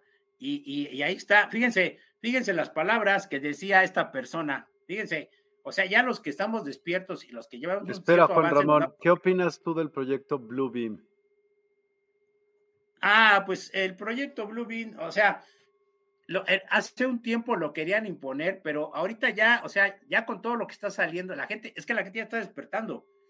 Ahorita le decía por eso lo de Luis Miguel, porque dice, no, es que cantó perrón y que sí es y que, y que si no es, ¿por qué tiene la misma voz? Pues porque es inteligencia artificial, o sea, ya hay tecnologías que, la, que, que las mismas canciones que él tenía se las pueden incluir en su, garganta, en su sistema eh, bucal, ¿sí? Pero es una tecnología avanzada, que, que, no es la primera vez que la hacen, ya desde las épocas de Michael Jackson, ¿sí? Ya son clones muy avanzados. Entonces, eso es lo que la gente ya empieza a descubrir, si te metes a las redes, ya empieza a cuestionarse, ya no es que te pongan el monigote, ya sí, y, y que ya, o sea, porque dicen, es que sale a cantar, sale a cantar y, y este, y, ni habla ni saluda a la gente, nada más se pone a cantar como robot, una canción tras otra y, le echa ganas y se mueve y todo, y va a hacer 50 presentaciones. ¿Qué humano tiene ese aguante, ¿sí? Para hacer 50 presentaciones. Ahorita ya empezó con 10 en Argentina, ¿sí? Entonces, hay que estar muy atentos. Ahora, lo del, proyecto Rayo Azul, pues es un proyecto que ya vienen cocinando, pero ya se les está cayendo. Porque ahora ya que te pongan, por ejemplo, un dragón volando o, o al maestro Jesús descendiendo, pues ya no es tan fácil que te la creas, ¿eh? O sea, ya te vas a cuestionar, ¿no? Pues es que, a ver, no será inteligencia. ¿Y, saben dónde lo vimos? ¿Dónde nos lo pusieron en las narizotas? Cuando sacaron la película de Spider-Man, cuando sale el este villano, que según era un, un supervillano, y que, que, era lo, que él proyectaba, eran puros drones, eran puros drones que estaban proyectando la imagen del villano, ¿sí? O sea, en realidad no, no estaba ahí. Eso, eso es realidad, ¿no? y algo así pueden hacer con, si lo pueden hacer con un, con un presidente, con un gobierno, ¿a poco no lo a hacer con un cantante? Claro que lo pueden hacer, pero la gente, o sea, es que ahora sí que eh, la mentira vive hasta que el despierto la, eh, la descubre, ¿no? Ahora ese, ese proyecto ya no es tan fácil, o sea, ya, ya, ya se atrasaron y, y ya, o sea, ese proyecto ya se les está cayendo, ¿eh? Ya, ya no les va a funcionar a ver si, si pones un poquito, si amplias esta imagen, mi querido Newman. Fíjense, aquí como, como, este, como este mensaje es oscuro, dice, hay algo muy bello en ver a los pobres aceptar su suerte, sufrirla como la pasión de Cristo. El mundo gana con su sufrimiento. O sea, ¿cómo va a ganar el mundo con el sufrimiento de alguien? O sea, no, o sea, ahí lo están, están drenando la energía de los enfermos, los mantienen enfermos, es lo que hacen algunas instituciones este, acá de, en México y en otras partes, de que no te cura, nada más te tienen ahí drenando, te tienen ahí, este, eh, ahora sí que medio muerto drenándote la energía, ¿no? Entonces, no puede ser algo progresivo esto, o sea, al contrario, no, no puedes gozar, porque ahí está gozando, hay algo muy bello en ver a los pobres aceptarse, o sea que el jodido que se friegue, ¿no? Y ahí se quedó. Sufrirla como la, como Cris, como, como lo hicieron sufrir al maestro, ¿no? Por eso he dicho que el, el, personaje que está ahí crucificado en las iglesias es un trofeo de guerra, porque recordemos que en Espartaco, en la época de Espartaco, a todos los que se rebelaban al imperio romano los crucificaban, para ejemplo de los demás, un trofeo de guerra. Y lo mismo le hicieron al Maestro Jesús. ¿Para qué? Para imponernos así como un trofeo de guerra, es decir, el que quiera despertar y elevarse, le va a pasar esto. Y por eso nos dicen, por mi culpa, por mi gran culpa. ¿Para qué? Para que te hinques, sufras como esta señora dice, o decía, ¿sí? Y te estén drenando en ese momento, ¿sí? Ese, es el verdadero fin. Ahí está como tenía, cómo tenía tantos enfermos y, todos los millones de dólares que le dieron, ¿dónde están? Pura lavadera, puro, la, puro, puros lavaderos de billete, ¿no? Ahí está. Nunca se curaban. Entonces, en el Popol Vuh hablamos de, de, este tipo de humanidades. Mucha gente piensa que nosotros hemos sido la única raza humana. No, ha habido varias. Las cinco principales, obviamente. Primero los Namlu, que fueron los, los protohumanos energéticos, plasmáticos, que llegaron aquí a Horas Tierra como guardianes. Luego vinieron las razas hiperbóreas, los vikingos y todo su panteón de dioses, Zeus, Odín, Thor, que empezaron a poblar las regiones de los polos, ¿sí? Eh, raza fuerte, venidos de Aldebarán y de Orión, y después llegar la raza Lemuria, que fue la mejor época de la humanidad, porque en esa época venían muchas almas de, este, de Sirio, de Pleiades, de Lira, encarnadas aquí, ¿sí? En Mu, y con los maestros que vinieron como Sanat Kumara, como otros grandes, Adam, Aramumuru, que estuvieron aquí anclando la gran energía de amor. Esa fue la mejor época de la, de, la Tierra, de la humanidad. Pero, ¿qué pasó? Que dejaron entrar gran cantidad de razas. Llegaron los homocapensis, llegaron los Anunnaki, llegaron los Chitauri. O sea, se hizo aquí un, un mercado, ¿no? Entonces, eso afectó a los lemurianos, porque aunque estaban aislados, pues los empezaron a tratar de conquistar a, toda la raza élfica, ¿no? Porque antes de los lemurianos, antes de los hiperbóreos, hubo razas cíclopes, de los que habla la mitología, hubo cíclopes, hubo elfos. Entonces, ha habido varios prototipos de humanos, y cuando cae Atlántida y Lemuria, pues después se queda toda, toda la información, se queda resguardada en discos, en discos duros, valga la redundancia, que son conocidos como los discos solares, y los lleva el maestro Todd de los salones de Amenti, los lleva hasta Montes Himalaya, ahí donde estaba el resguardado, pero como los draconianos atacaron, se tuvo que llevar toda la información, la tuvo que traer hasta Egipto, ahí con la orden sacerdotal de todo el Atlante y Hermes Trismegisto. Entonces, todos los grandes sabios de la época, Platón y Sócrates y quien quieran, iban ahí a Alejandría, a, este, a Egipto a aprender las enseñanzas del maestro Todd, ¿sí? El tres veces grande, el, iluminado, el verdadero, eh, el verdadero prócer de eh, el sol central del conocimiento oculto. Entonces, todos iban ahí con, con todo, hasta el maestro Jesús fue a aprender de ahí de las enseñanzas.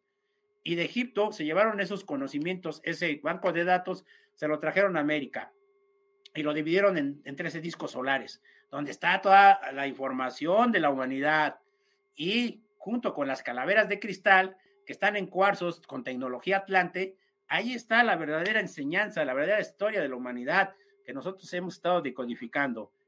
Entonces, como verán, ha sido un camino azaroso y aquí el Popol Vuh hablaba de los humanos de maíz, ¿sí? Que es eh, una tipología del nuevo humano, como estos dioses que ellos llamaban, pues eran, eran los que reseteaban el planeta, hacían y deshacían, ¿sí? Ahí está y, todos los antiguos chamanes, todos los antiguos sacerdotes, pues tienen ¿Por este qué está como raro ese? Como, como un, no sé, un mapache, ¿no? El que sigue, ese. ¿Ya viste la nariz? Este, sí. Sí, es que, sí, es que, es que ellos ya, ya adquirían formas eh, con del reino animal. Un chamán ah. puede transmutar sus moléculas y convertirse, si así lo desean, ¿Dices? en un nahual, sí. Nada más que no sería la palabra correcta nahual, porque el nahual es el, lado el, el, mago negro, el que se transmuta para ir a hacer fechorías. Y estos se, se transmutan en animal de poder, para sanar, para un conocimiento o para proteger a alguna aldea. Es muy diferente. Y el nahual, el nahual por lo regular es el mago negro que se transmuta en animal para ir a robar o a hacer ilícitos. Esa es la diferencia. Pero ellos, sobre todo los africanos, tienen estos conocimientos como credo mutua, ¿sí? y ahí el Popol Vuh nos habla de todos estos este, antiguos, antiguos este, sacerdotes que estuvieron aquí en el Popol Vuh, que lo estamos estudiando ahorita, el libro sagrado de los, de los antiguos mayas, quiché, porque muchos dicen, muchos piensan que los mayas nada más estuvieron en México, en Yucatán, no, estuvieron a lo largo de, Centroamérica, en Belice, en Guatemala. Entonces el Popol Vuh fue escrito por un, por un canalizador maya quiché de Guatemala, y en, por ahí por el año de, los, de principios de 1500 fue, fue escrito este libro y eh, lo importante de este libro es que no fue, no fue alterado, ¿no? Por, por la, este, la iglesia, ¿no? Que fue lo importante. Y ahí habla el Popol Vuh, lo estamos viendo, apenas lo empezamos a estudiar, de las diferentes tipologías de humanos que fue creando. Por eso que hay una pregunta ahí, ¿verdad? Sí, Quetzalcoatl Xochiteotl dice, ¿cómo identificarías a, la a las personas que son semillas estelares de las que no lo son? ¿Y cómo sabrías a qué planeta o lugar pertenecen? Ok, sí. Bueno, identificamos a las personas que son semillas estelares porque en ellas hay, un, hay una, mm, una astilla en su mente de, de conocimiento. Por ejemplo, tú que estás aquí, pues eres una semilla estelar porque eh, estás, eh, eh, nace en ti eso, o sea, se ve cuando nace, es como que cuando tú ves así como al Iron Man, que le ves esa, esa como lucecita aquí, que está ávida de conocimiento, que está ávida de entender, que está ávida de, ese maná, ahí te detectas que es una semilla estelar y cuando adquieres conciencia y cuando empiezas a trabajar tu yo, yo soy, tu yo superior, entonces confirmas que eres una semilla estelar, ¿sí? Y las que no son, pues simplemente te das cuenta y no necesitas ser un, un, gran genio, ¿no? Pues personas que prefieren ver una telenovela, irse con los amigos a, este, a echar chelas, a irse, a irse a un antro, digo que no está mal, ¿no? Pero que como que ya lo hacen ya, ya instintivo, que no creen en nada de esto, que nada, eso para qué. O sea, e, ellos ahí detalles que ya no son semillas estelares, que nada más son, están, están de relleno aquí, ¿sí? Porque hay muchos portales orgánicos, que, por ejemplo, los que son psicópatas, asesinos, y que dicen, ay, ¿a poco no sintió fue que mató tanta gente? Pues no, porque es un portal orgánico, no tiene esa chispa divina, ¿sí? Tiene nada más una cierta energía para estar interactuando aquí como un bot de la Matrix, ¿sí? Todos los que no creen en estos conocimientos, pues ellos no son semillas estelares, ¿no? Y tenemos que respetar de alguna manera su proceso, ¿sí?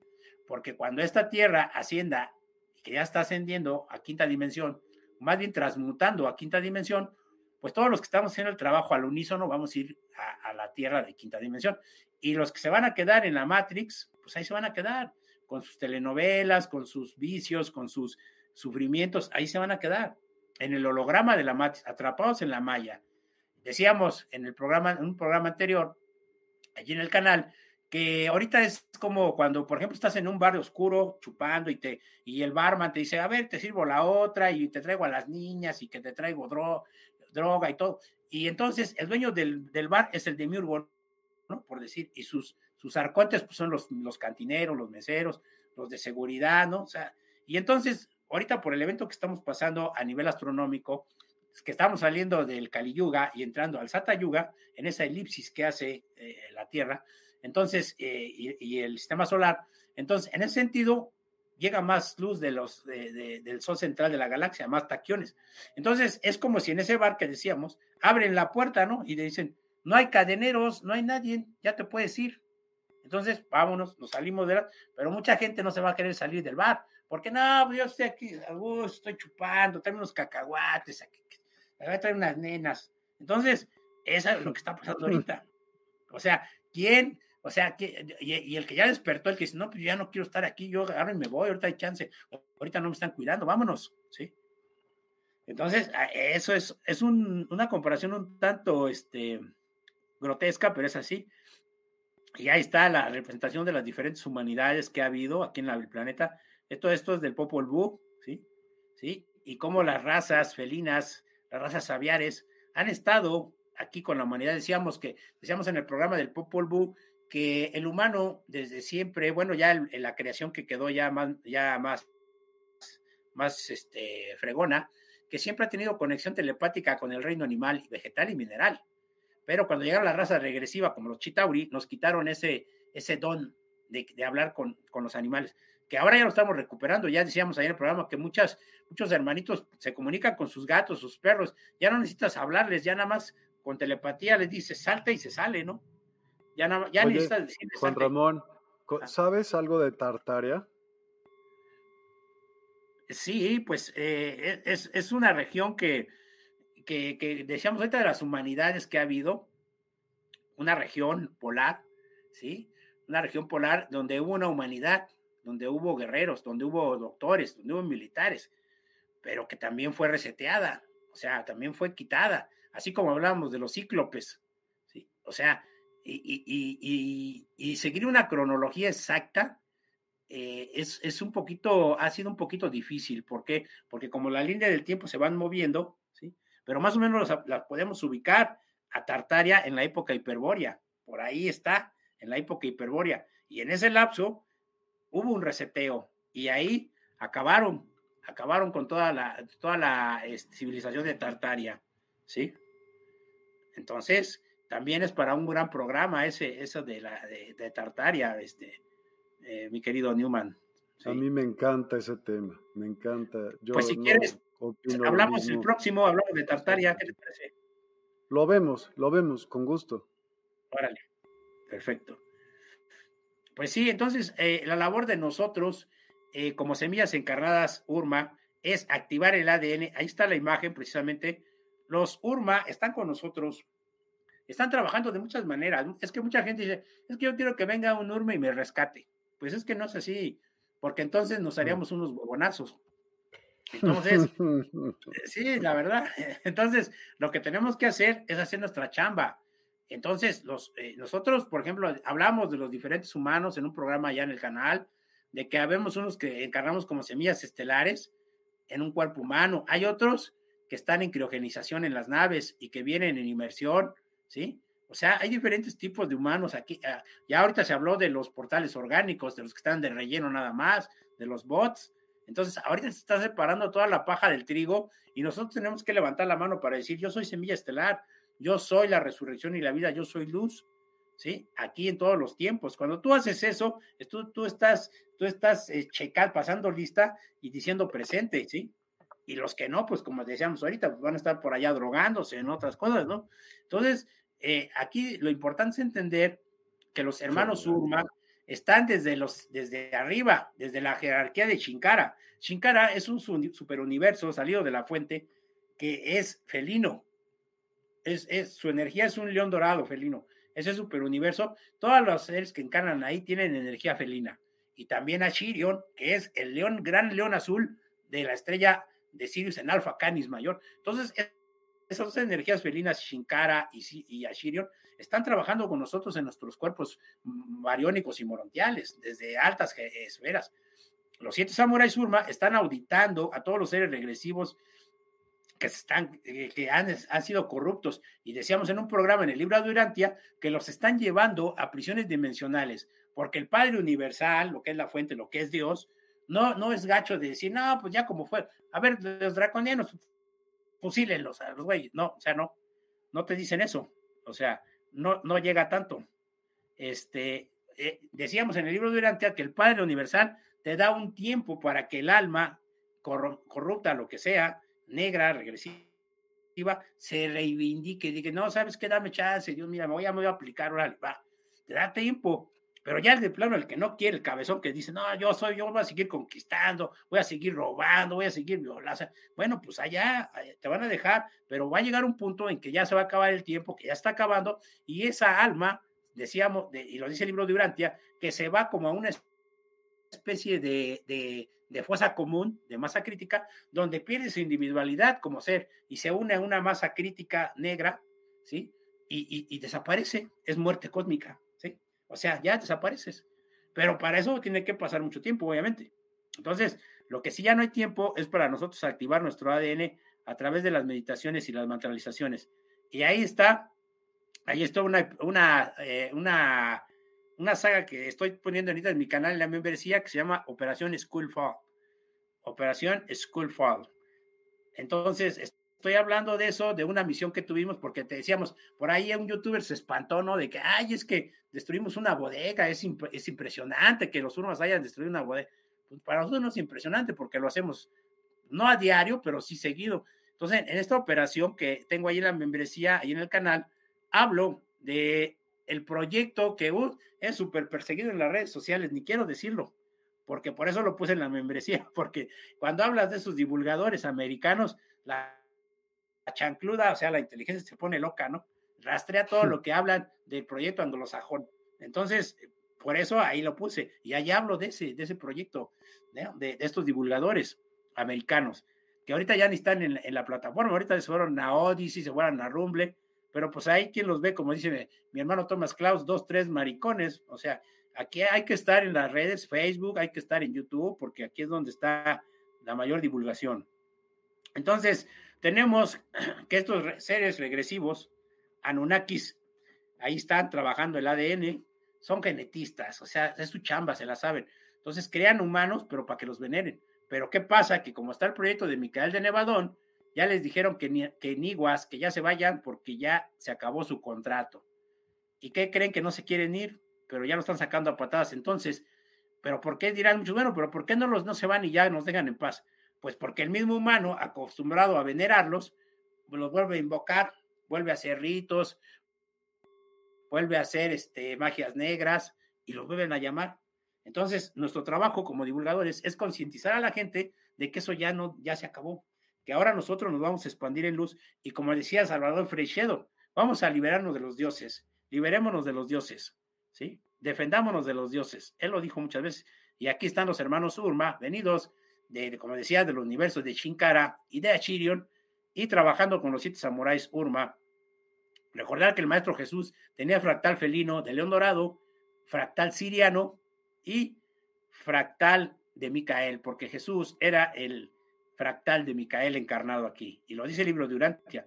Entonces aquí están los Urma. Por eso les he dicho, cuando muchos me han dicho eh, que reciben ataques de los arcontes, por ahí el señor Cisneros, saludos, un abrazo al señor Cisneros, gran investigador, que empezó a hablar de los supersoldados de Marte y que nos vino a visitar, pero que recibió un ataque electromagnético y que fue por falta de protocolo de protección. Es lo que les decía. Por ejemplo, para todo hay que pedir permiso a los guías espirituales, a los devas. Yo si voy a ir a investigar a un lugar donde sé que está lleno de arcontes, pues me protejo, me blindo, hago mi mercaba en luz, le pido a los hermanos espirituales que me blinden y entro. O sea, es como cuando, cuando un bombero, un, un, bombero va a salvar a alguien, pues se pone su traje, su casco, su pico, ¿no? Y, y, agarra la manguera, ¿no? O sea, así tienen que preparar, pero si me voy a meter nada más así, como turisteando.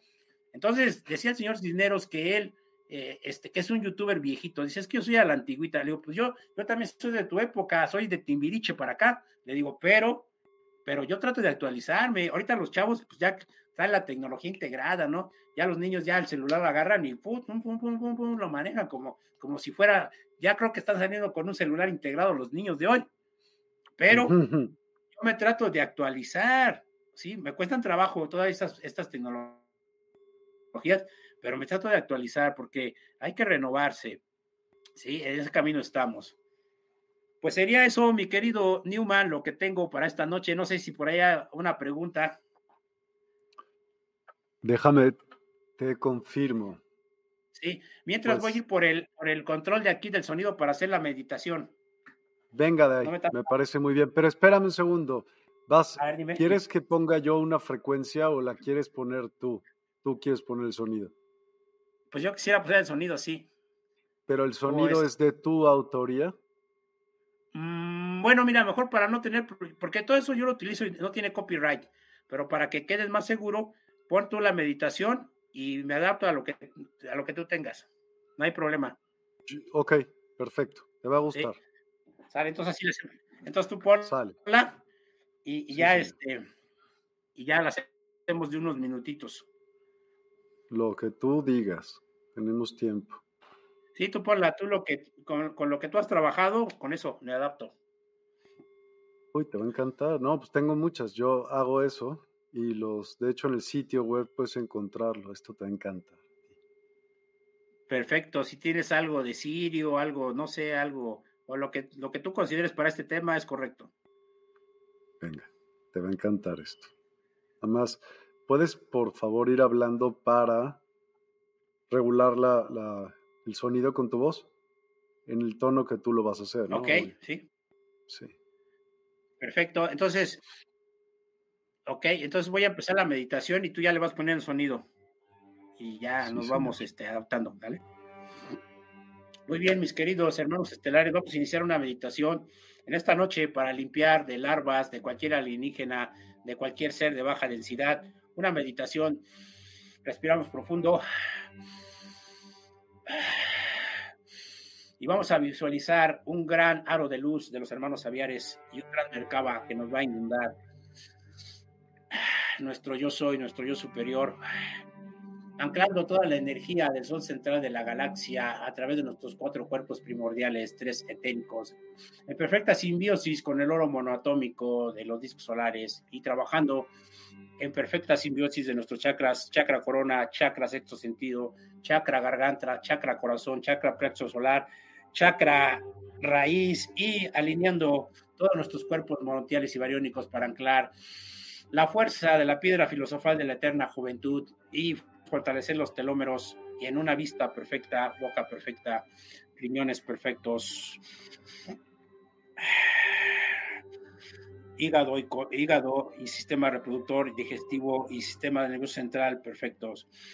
Vamos a meditar, mis queridos hermanos, sentados de pie en flor de loto como gusten, perfectamente concentrados por unos minutos. Escuchemos.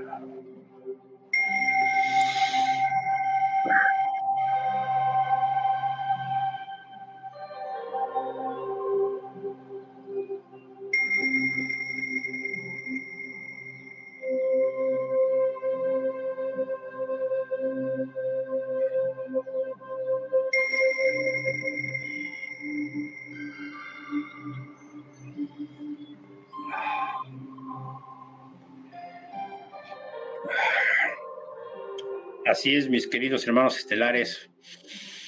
Lentamente regresamos, exhalamos y regresamos a este cuerpo bariónico, anclando la energía morontial del sol central. Aquí, ahora, hoy, mañana y siempre, en perfecta salud de mi vista perfecta, nariz, dientes perfectos, boca perfecta y un gran amor y profundo sentimiento de armonía y paz para todos ustedes. Gracias. Exhalamos.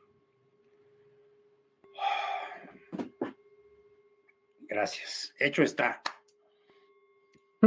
Gracias muy padre, muy padre. ¿eh? Qué bueno, yo también me divertí mucho y todavía hubo preguntas. ¿Te gustó? ¿Te gustó la música? Excelente, ¿eh? me encantó, ¿eh? Es como con cuencos, ¿no? ¿O qué es lo que, lo que suena? Uy, es que tiene muchas cosas, tiene o sea, está basada en diferentes frecuencias y hecha después como una armonía. Entonces tiene muchas cosas.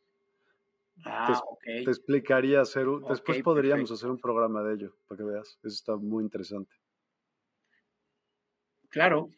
Fuente infinita y de gracia divina, paz y amor en sus corazones, prosperidad y abundancia, hoy, mañana y siempre. Igualmente, María Márquez. Azul López, mi querida María, así sea. Francisca Isabel Baeza, hermosa meditación, hermosa información, así y que así sea. Sí. Érico Olivia Azul, gracias. María Márquez, sin palabras. Es que hay muchos emojis que no salen. Verónica Hernández, gracias, gracias, gracias. A lo mejor en el sitio web podrían salir, chécalo. Después te metes a eh, los Es que ahorita, por ejemplo, como estoy transmitiendo al canal de YouTube, ahí sí salen en YouTube. Ya sé, pero aquí con la conexión que tiene con este, digamos, con este streamer, entonces tienes que ver si son compatibles o no, porque hay, hay cosas que sí. Gracias por la invitación. Mira, ella está desde, desde Despierta, desde despierta.online, o sea, del mismo sitio web. Ya es, ya es una ah, realidad, está lo máximo, lo máximo, de verdad. ¿Ya te metiste a verlo? No, pues no sabías. Métete a despierta.online y ve todo lo que hay. Y por haber participado en Despierta, puedes eh, ser un bueno, tienes una opción de cosas que tú podrías hacer y poner en el sitio, haz de cuenta. Gracias por la meditación, la música está súper. Ambas se conjuntaron para llevarme al viaje. Sí, sí, me en la web, me la puedes compartir. Claro, mira, ahorita te la voy a poner online, ¿ok? Excelente frecuencia y meditación. Chido, Juanma. Isma Ortiz, un abrazo, gracias. Un abrazo, Irma. Qué padre está tu, tu figurín, tu foto. Juan Manuel Carrasco, mil gracias. Gracias a ti. Gracias, Salmar, gracias, padrísimo, experiencia maravillosa. Me encantó. Aplausos. Chido. Claudia Vega, tiene mucha información al invitado. Coincido con muchas cosas que él nos cuenta. Muchas gracias. Buenas noches. Cristal Carrillo, gracias, gracias, gracias. Gracias a ti también, Cristal, como siempre. Em, cuéntame, por favor, para esas personas que solo te oyen en podcasts o porque así es su deseo de solamente escucharlos, dinos por favor dónde te pueden contactar y de qué manera, pues. Ok, pues mis redes sociales son Juan Ramón Rossi en Facebook, eh, Urma TU, canal de YouTube, ¿sí? Y Juan Ramón, Juan Ramón 33 en Instagram. Esas serían mis redes. Gracias, muchas, muchas gracias. De la red es esa, mira, despierta.online. Ah, okay. Y entre, quien no ha entrado, entre, regístrese, vea los programas en vivo, lo de la Universidad del Despertar también, de CBDMEX también, van a venir más y más cosas cada vez. Hay muchos instructores que se están uniendo, hay muchos cursos que se están subiendo, hay una sección brutalmente padre que todavía es sorpresa, porque, pero va a empezar muy pronto. Eh, y bueno, métanse, vale la pena. Hay como por ejemplo esta es como un canal de audio en donde están solamente estas frecuencias y se sube una semanalmente y entonces es como una suscripción a ellas. Ya si de repente decides, ya no me gustó, pues ya. Pero está, así tienes acceso a muchísimas frecuencias, muchas, muchas, de verdad, y muy interesantes. Em, gracias, Miguel. Perfecto, ahí estaremos. Va. Gracias, hermosa invitación, interesante información. Gracias, Quetzal. Chacal Jaguar Negro. Gracias, Miguel Newman. Mayor, hermanos estelares, Hand Es como aplausos, creo. Felicidades, hermanos Miguel y Mayor. como siempre. equipo. Él hace. gracias, él, es el, el, que es muy Gracias, abrazos hasta Veracruz. esto posible, amor y luz, siempre la expansión. Chido, Zul. A todos, muchas, muchas gracias. Buenas noches.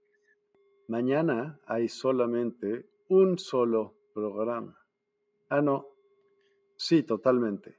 A las 11 de la mañana, pero lo voy a hacer por muchos lados. Era por Instagram solamente, pero como va a ser por, por este, pues la único del día, lo voy a hacer por todos lados, también incluyendo Instagram. Y les va a gustar porque hablamos con Baba Charan. Baba Charan es, quien no lo conoce, bueno, ha aparecido varias veces aquí, pero es un maestro de Kundalini Kriya Yoga.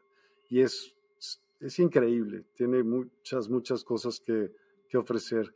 Y entre ellas, vamos a hablar mañana de, de, así se llama el programa en Instagram, el sendero del yogi. Y es como, pues, el que busca el yogi, iluminarse. Entonces, el sendero de la iluminación, así se llama el programa.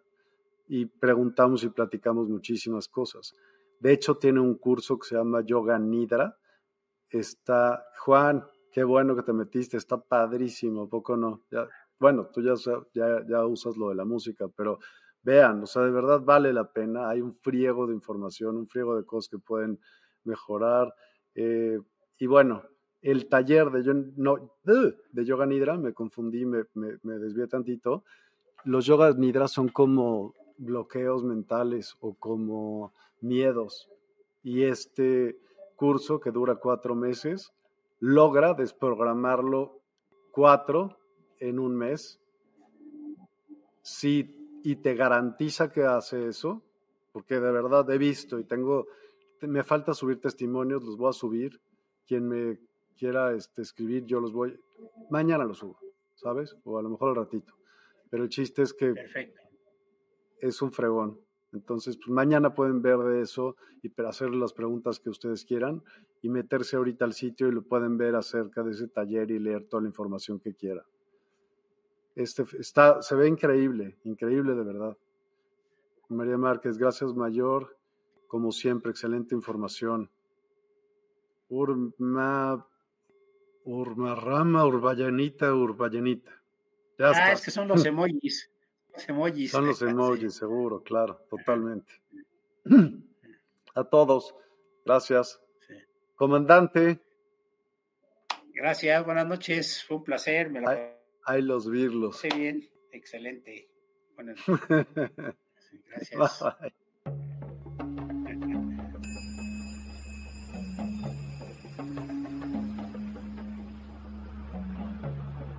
Despierta tu conciencia. Exploremos cómo comprometernos con nuestra conciencia para experimentar una transformación interior y vivir una vida más plena y consciente. El compromiso con la conciencia comienza viviendo en el presente. Deja de lado las preocupaciones del pasado y las ansiedades del futuro. Enfócate en el aquí y ahora y descubre la belleza y la conexión en cada momento. Desarrollo personal y espiritual es esencial en este camino.